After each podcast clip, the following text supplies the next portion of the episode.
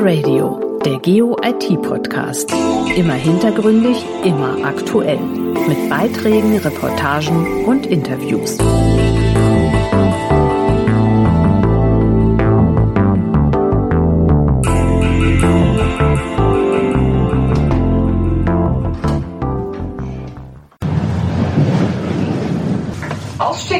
Darmstadt in Fahrrichtung links. Unser nächster Halt ist Darmstadt Hauptbahnhof. So, nun bin ich in Darmstadt angekommen und stehe hier vor dem Hauptbahnhof in Darmstadt, auch Digitalstadt Darmstadt genannt. Und damit herzlich willkommen zu einer neuen Ausgabe des GeoIT-Podcasts GIS Radio des Fachmagazins GIS Business. Apropos Digitalisierung. Unser heutiges Thema lautet Quo Vadis? Digitalisierung in der Verwaltung. Ist die Geobranche der Schlüssel zum Erfolg? Über diese Fragen möchte ich mit Benjamin Schnitzer von Hexagon Geospatial sprechen. Er ist Partnermanager im Unternehmen und für den Bereich öffentliche Verwaltung in Deutschland verantwortlich.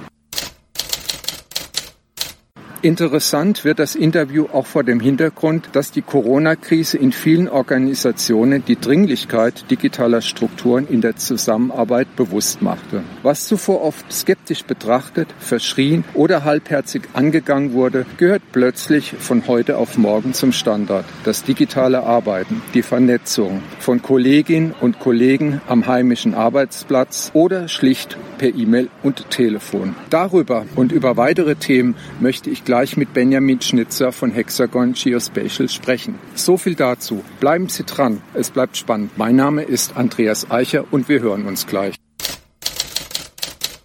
Herr Schnitzer, die Corona-Krise lehrt uns mehr denn je, dass unsere berufliche Arbeitswelt vor fundamentalen Veränderungen steht. Spüren Sie diesen Druck auch in Ihrem eigenen Unternehmen? Ja, Herr Eicher, vielen Dank erstmal für die Einladung zum Podcast. Freut mich, dass wir uns hier heute in Darmstadt treffen konnten, um über das, ja, wie ich denke, spannende Thema und sicherlich ein Thema, was uns noch eine Weile begleiten wird, sprechen können. Allgemein, glaube ich, ist es schwierig jetzt für uns als Unternehmen Hexagon zu beantworten, welche Folgen sich langfristig aus der Corona-Krise ergeben würden. Wir können es natürlich an, an unserer eigenen Arbeitswelt und auch den Gesprächen mit Kunden und Partnerfirmen gut nachvollziehen und denken, dass wir gerade jetzt in Deutschland und im europäischen Raum langsam wieder in einem Level sind, wo wir in die Zukunft denken und uns Gedanken darüber machen, wie wir uns an vielen Stellen hinsichtlich Digitalisierung und anderer Themen aufstellen. Weltweit, glaube ich, muss man alles im Moment nach wie vor mit Sorge betrachten. Gerade wenn man Richtung Südamerika, Indien und andere Länder guckt, wird sicherlich noch, ja, das ganze Thema uns einige Zeit begleiten und auch in dem Sinne natürlich Auswirkungen auf die globale Wirtschaft und damit auch das Unternehmen Hexagon haben. Aber wie gesagt, für unsere Region sind wir da eigentlich im Moment sehr optimistisch und schauen positiv in die Zukunft und hoffen, wir haben die kritischen Zeiten jetzt überstanden.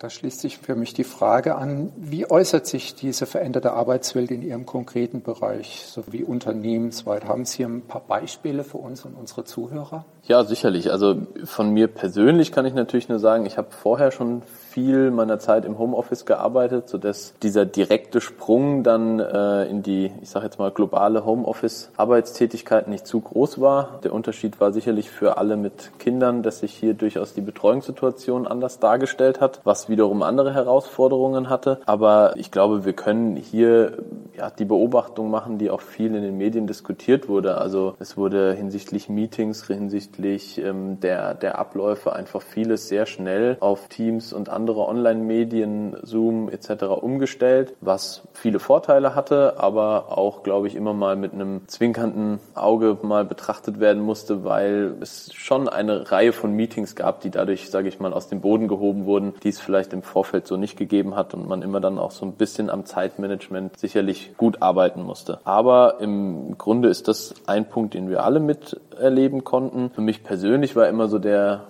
Hauptpunkt, wie oder die Fragestellung, wie schaffe ich es auch den persönlichen Kontakt zu den Kunden und Partnerfirmen einfach aufrecht.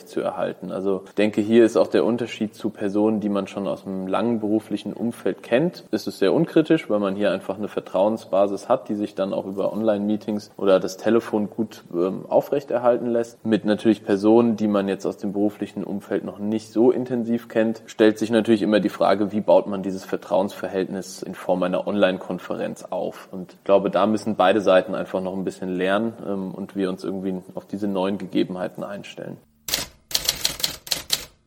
Vielleicht, weil die Frage auch noch war, was hat jetzt das Unternehmen Hexagon ganz konkret, ja, sage ich mal, nach Ausbruch der Pandemie getan oder wie haben wir auch versucht, dem Ganzen entgegenzuwirken, neue Angebote zu schaffen? Hier kann ich eigentlich nur zwei Beispiele nennen. Eins waren sicherlich die Homeoffice-Lizenzen. Also alle Kunden, die Desktop-basierte Produkte von uns eingesetzt haben, hatten eine Woche nach Umzug ins Homeoffice die Möglichkeit, die ja, identische Anzahl an Lizenzen, wenn nicht mehr, für alle ihre Mitarbeiter, die jetzt im Homeoffice arbeiten, Arbeiten zu nutzen, sodass man da einfach diesen Prozess und die neue Arbeitswelt eins zu eins umsetzen und anbieten konnte. Viele unserer Trainings und Kundenschulungen wurden natürlich alle auf Online umgestellt, wo wir feststellen konnten, dass die Nachfrage relativ gut und hoch war. Also vielleicht ist das auch ein langfristiges Umdenken, was sich da einstellen wird. Es werden Webinare angeboten, um einfach den Informationsfluss irgendwie aufrechtzuerhalten und vielleicht auch, ja, für uns alle natürlich schade, die, die Absage dann solcher Veranstaltungen wie unserer jährlichen Anwenderkonferenz, die dann halt auch in Form einer virtuellen Konferenz umgesetzt umgesetzt wurde, was jetzt nicht gleichbedeutend ist wie dem wirklichen ja, sozialen Kontakt, der ja auch so eine Anwenderkonferenz einfach ausmacht. Also da blicken wir ganz positiv in die Zukunft, dass wir das nächstes Jahr dann wieder mit allen Teilnehmern vor Ort in Wiesbaden stattfinden lassen können. Herr Schnitzer, nun werden die Forderungen lauter, endlich mehr Digitalisierung in Unternehmen und der öffentlichen Verwaltung zu wagen. Welche Strategien sehen Sie in diesem Kontext, um digitale Strukturen zu verbessern, gerade in der öffentlichen Verwaltung? Ja, ich glaube, das ist ein Thema, an dem wir schon lange arbeiten und wo wir hier jetzt einfach auch nochmal einen, einen gewissen Druck spüren, der einfach da ist und der uns allen auch zeigt, wir müssen alle hier gemeinsam mehr investieren und auch in diese Richtung einfach mehr vorangehen und anfangen, die Ansätze nicht nur theoretisch zu überlegen, sondern dann auch in der Praxis umzusetzen. Es gab mal aus Hamburg so dieses schöne Credo, wo man sagte, der Gang zum Amt ist nicht mehr erforderlich, wenn er nicht gewünscht ist. Also dass man wirklich allen Personen, die diesen, ja, ob jetzt persönlichen Kontakt aus Corona-Sicht oder aber auch wirklich aus eigenen Abläufen ihres Tagesablaufes nicht bewerkstelligen können, dass man hier Angebote schafft, das Ganze digital durchzuführen. Und ja, ich fasse das immer so ein bisschen unter diesem allgemeinen Begriff der Digital First oder Digital digital zuerst Strategie zusammen. Also das heißt, dass man davon weggeht, zu diskutieren, wie und welche Prozesse könnten sich denn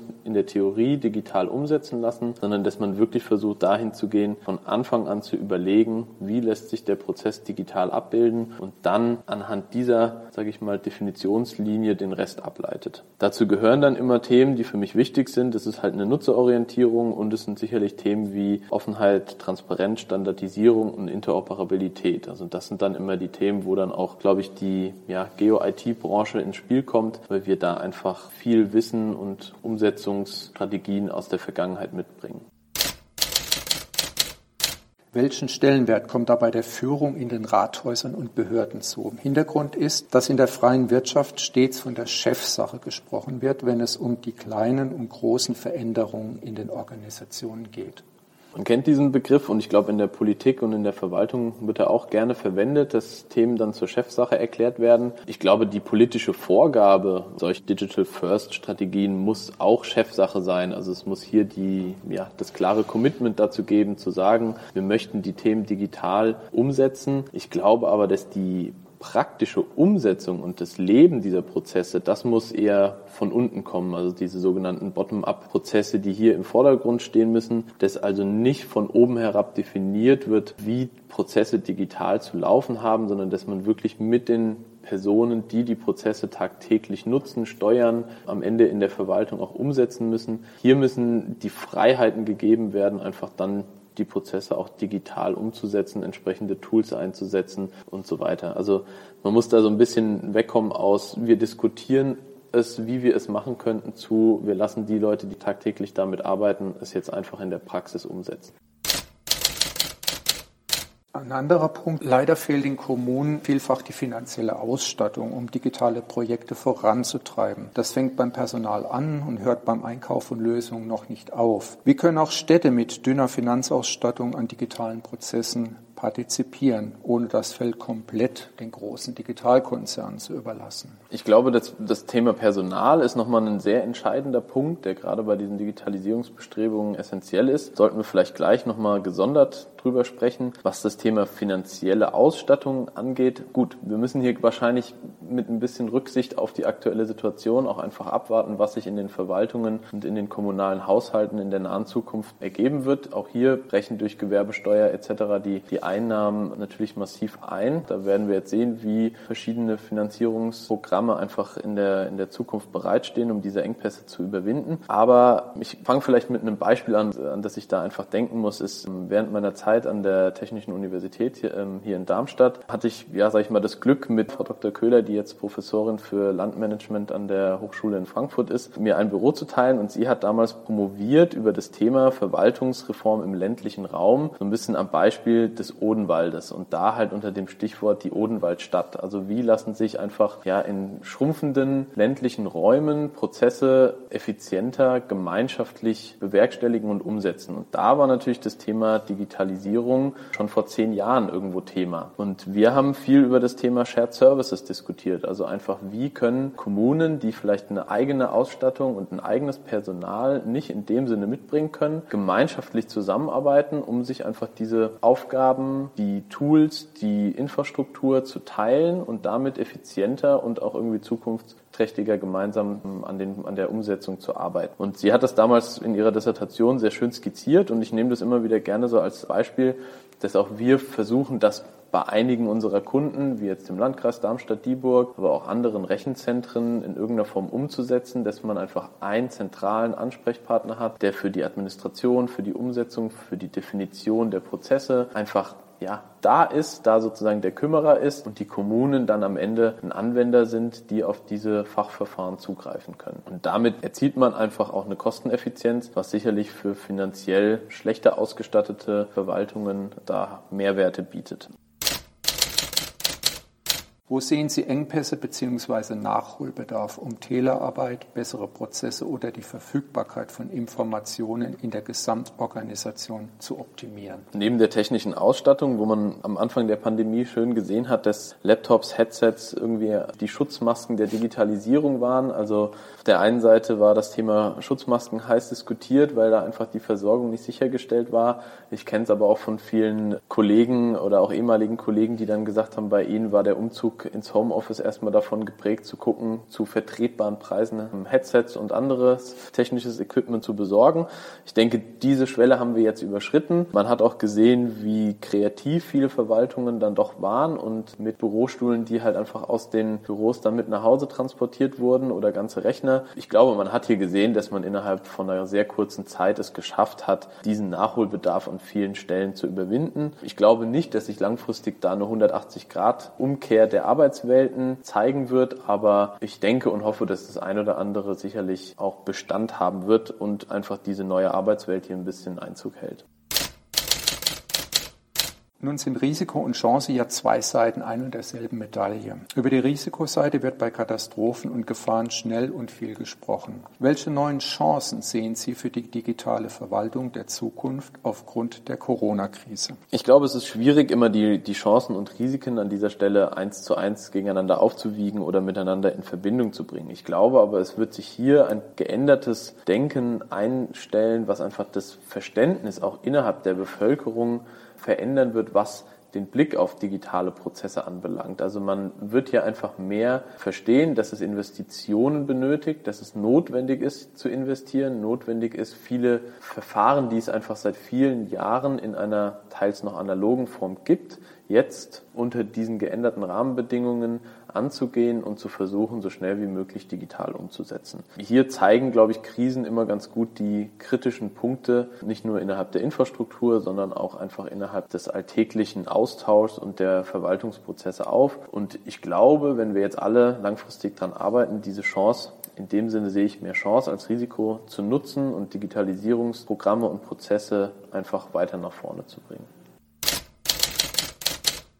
In diesem Kontext geht es auch sehr oft um das Thema Datengovernance und die damit verbundene Vertrauenswürdigkeit zwischen Verwaltung und Bürgerinteressen. Wie lässt sich der Spagat aus Ihrer Sicht zwischen tragfähigen und zukunftsversprechenden Lösungen im Verwaltungs- und Stadtumfeld realisieren bei gleichzeitiger Sicherstellung des Datenschutzes und der Datensicherheit? Hier ist sicherlich das gerade akut diskutierte Thema der Corona-App, also dieser, ja, ich sag mal in Anführungsstrichen, Nachverfolgungs- oder Personen-Matchings-Applikation als, als Beispiel zu nennen. Wenn man sich zurückerinnert, wurde am Anfang vielerorts nur gesagt, es muss so schnell wie möglich diese Applikation geben und es muss eine Umsetzung quasi sofort erfolgen. Man hat dann, glaube ich, hier den richtigen Ansatz gewählt und sich ein bisschen Zeit genommen, genau zu überlegen, mit Experten zu sprechen, zu sagen, wie setzen wir so eine Applikation auf, um einfach die Vertrauenswürdigkeit, die vielleicht im, in einem ersten Schritt da sein wird, auch nicht zu gefährden und der Bevölkerung und den Anwendern zufriedenstellend bereitzustellen. Und ich glaube, durch, durch dieses Thema Datensparsamkeit und was hier noch an Themen mit eingebracht wurde in die Entwicklung, ja, also dezentrale Server, keine zentrale Speicherung der gesamten Daten und so weiter, hat man gezeigt, dass man durchaus auf die Experten hören kann, sich am Ende mit einem Blick ein bisschen mehr Zeit nehmen kann und so eine tragfähige Lösung findet, die dann auch den ja, aktuellen Standards der Datengovernance, der Vertrauenswürdigkeit, Datensparsamkeit etc. einfach gerecht wird. Bleiben wir noch einen Moment bei der Vertrauenswürdigkeit. Digital First braucht auch Aufklärung im Sinne der Bürgerschaft. Findet das aus Ihrer Sicht genügend statt oder sehen Sie an dieser wichtigen Nahtstelle zwischen Verwaltung und den Bewohnern einer Stadt Nachholbedarf? Ich bin der Meinung, wir sehen hier regional unterschiedliche Ansatzpunkte. Das heißt, in Städten ist sicherlich die Akzeptanz und eine solche Umsetzung leichter in der Bevölkerung verständlich zu erklären, während es jetzt im ländlichen Raum, was dann auch wiederum die Altersstruktur dort ja, der sag mal, in, in Bezug nehmen muss, sicherlich ein bisschen anders. Aber wir haben auch in der Corona-Zeit gelernt und gezeigt, dass wir mit Aktivitäten wie das von der Bundesregierung ausgerufene Wir versus Virus, das war so ein größerer Hackathon, ich glaube mit zu 26.000 Teilnehmern, die dort registriert waren, wo gemeinsam an Projekten der Digitalisierung für die ja, Verwaltung Bürgerschaft gearbeitet wurde. Und ich habe mir die Projekte mal angeguckt und ein großer Schwerpunkt hier war auch, wie bringen wir Digitalisierungsprojekte Personen die, es kann ja auch ein Handicap sein, dass man einfach nicht vielleicht den Zugang so zu, zu den digitalen Medien hat, wie es oder haben kann, wie andere das haben. Können auch ältere Personen, die einfach so nicht den Zugang dazu haben aus ihrer, aus ihrer Vergangenheit. Wie begleitet man solche Leute? Wie macht man diesen Personen Angebote? Nicht nur mit barrierefreien Applikationen, sondern auch vielleicht mit Unterstützungsprozessen durch, ja, ich sag mal, andere Personen ja, oder einfach Unterstützung. Wie gewährleistet man, dass diese Personen nicht hier der Zugang verwehrt wird, sondern dass denen gerade auch mehr Zugang zu diesen Verfahren und Prozessen ermöglicht wird. Und da sehe ich definitiv ein Potenzial und ich glaube, dass wir da auch in die richtige Richtung unterwegs sind. In diesem Zusammenhang stellt sich auch die Frage, welchen Wertbeitrag die Geo-IT-Branche leisten kann, um das Vertrauen weiter auszubauen. Ja, die Geo-IT-Branche ist hier, glaube ich, ein guter Ansprechpartner für die, für die Verwaltung. Einfach auch aus dem Grund, wir haben schon immer mit kritischen Daten, was Datenschutz, was personenbezogene Daten anbelangt, gearbeitet. Wir haben schon immer hohes Vertrauen in das amtliche Kataster gehabt, nicht nur in der Verwaltung, sondern auch aus der Bürgerschaft heraus. Und ich glaube, diesen Vertrauensvorsprung, den kann A, die Geo-IT-Branche bieten und wir können da einfach die Prozesse gut begleiten und sicherlich an den, an den richtigen Stellen auch dafür sorgen, dass dieses Vertrauen weiter ausgebaut wird. Kommen wir nochmal zu Ihrem Unternehmen Hexagon Geospatial zurück. Welche Pläne verfolgen Sie, um digitale Strukturen in der Verwaltung stärker zum Durchbruch zu verhelfen?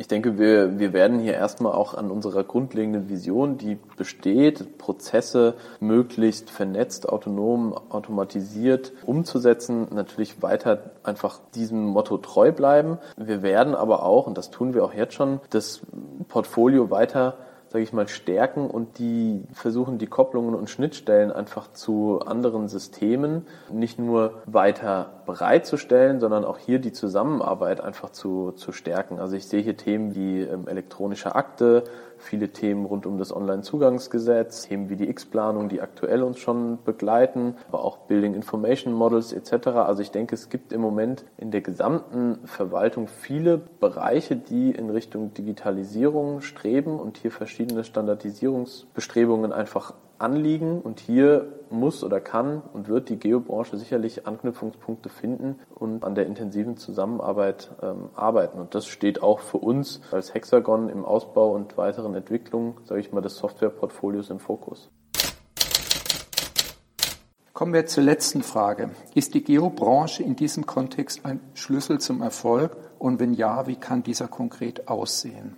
Definitiv durch einen der vorher genannten Punkte, also die hohe, der hohe Vertrauensvorschuss einfach in Themen der ja, Digitalisierung von bestehenden Verwaltungsprozessen aus der Geobranche heraus, sind wir sicherlich dort ein guter Ansprechpartner und einer, ähm, der die Verwaltung da als ja, nicht der Schlüssel, aber einer der verschiedenen Schlüssel zum Erfolg ähm, ja, zur Seite stehen können. Ich glaube, die Geobranche hat in der Vergangenheit einfach gezeigt, dass sie sich zum einen mit der Standardisierung, sei es Alkis, sei es Inspire, sehr gut positioniert und dort einfach an offenen Standards arbeitet und auch immer diese Zielrichtung offen und transparent zu arbeiten, einfach sich zur Marschroute gemacht hat. Ich glaube auch, Nichtsdestotrotz war die Geobranche einer der ersten Ansprechpartner, als es ums Thema Open Data ging. Nicht nur, weil sie natürlich viele Daten, die interessant sind, in ihrer, in ihrer Obhut hat, sondern auch, weil einfach Geodaten schon standardisiert, interoperabel bereitstanden und damit natürlich, ja, maßgeblich einfach dafür bereitstanden, direkt in solchen Open Data Portalen zur Verfügung gestellt zu werden. Wir haben andere Themen, wie ja dieses, ich sage jetzt mal, ewige Leitmotiv der 80 Prozent, also 80 Prozent aller Prozesse haben irgendwie einen Geobezug, finde ich jetzt hier schwierig als Thema zu nehmen und, und das als Motivation quasi zu hinterlegen. Aber ich glaube, es zeigt schon, dass einfach die Bedeutung von geodatengetriebenen Prozessen nicht nur innerhalb der Verwaltung sehr hoch ist und damit einfach die Geo-IT-Branche mit einer hohen Erfahrung aufwarten kann, äh, mit hohem Wissen, was einfach IT-Projekte im Allgemeinen anbelangt und daher sicherlich einer der Schlüssel zum Erfolg sein kann. Damit sind wir am Ende der heutigen Ausgabe von GIS Radio angelangt, dem GeoIT-Podcast des Fachmagazins GIS Business. Bis zum nächsten Mal, Ihr Andreas Eicher.